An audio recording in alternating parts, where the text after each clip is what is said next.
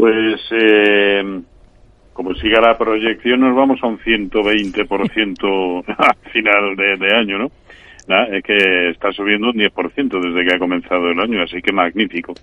No se puede calificar de otra manera. En el caso, además del IBEX 35, eh, superando los mínimos de la semana pasada, que es algo que aún no han conseguido, eh, pues el DAX, por ejemplo, el Eurostox, pues más o menos se ha quedado ahí igual que el K40, pero sí el IBEX. Y desde luego la vela semanal que nos deja es una vela muy bonita. Y sobre todo, bueno, ahora es normal que en estos entornos titubee porque eh, todo lo que es la franja comprendida entre 9100 y 9320 pues es una resistencia eh, seria, ¿no? Pero, pero y ahora está luchando además con la directriz bajista principal, la que viene desde octubre de 2007, o sea, imagínese, desde desde los máximos históricos. Así que es normal que aquí pueda tener algo de titubeo, bueno, o no, porque de momento no los está teniendo, ¿no? Hay un factor claramente diferenciador en el en el buen comportamiento del IBEX, que es el comportamiento del sector bancario, ¿no?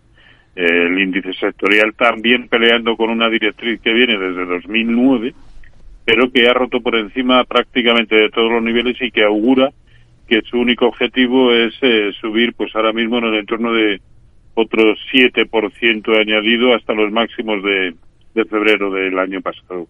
Así que, eh, bien, eh, muy bien. Ahora sabemos que esto pues cambia de la noche a la mañana, pero hoy por hoy no podemos decir otra cosa más que esto es hmm. alcista y que además viene ahora sí acompañado también con unos índices americanos que están tratando de romper por encima de los máximos de de diciembre, noviembre del, del año pasado.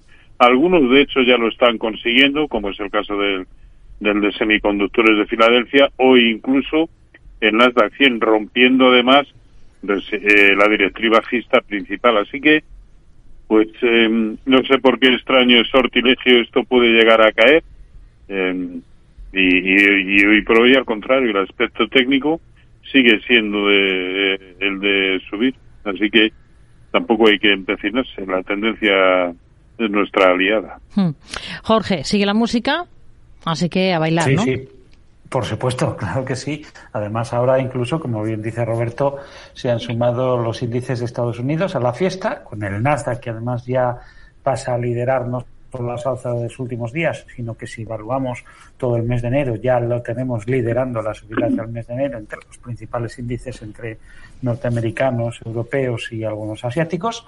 Y, bueno, pues con una volatilidad que ya está en niveles de complacencia y un consenso que era dramático y dramatista, eh, muy trágico, a finales de diciembre, hace un mes, y que ahora le tenemos eh, un tono festivo lleno de confianza en todo lo bueno. Ya solamente falta que el sentimiento del, de los inversores pase a ser alcista y en esa estadística que elabora la Asociación Americana de Inversores Individuales pasen a superar los alcistas o los bajistas y ya tenemos los mimbres para que para que nos pueda dar esto un buen susto, ¿no? Pero mientras tanto, vamos a disfrutar con índices del baile, eso sí, con un ojo puesto ya en las sillas, no vaya a ser que pare la música y nos pille de pie.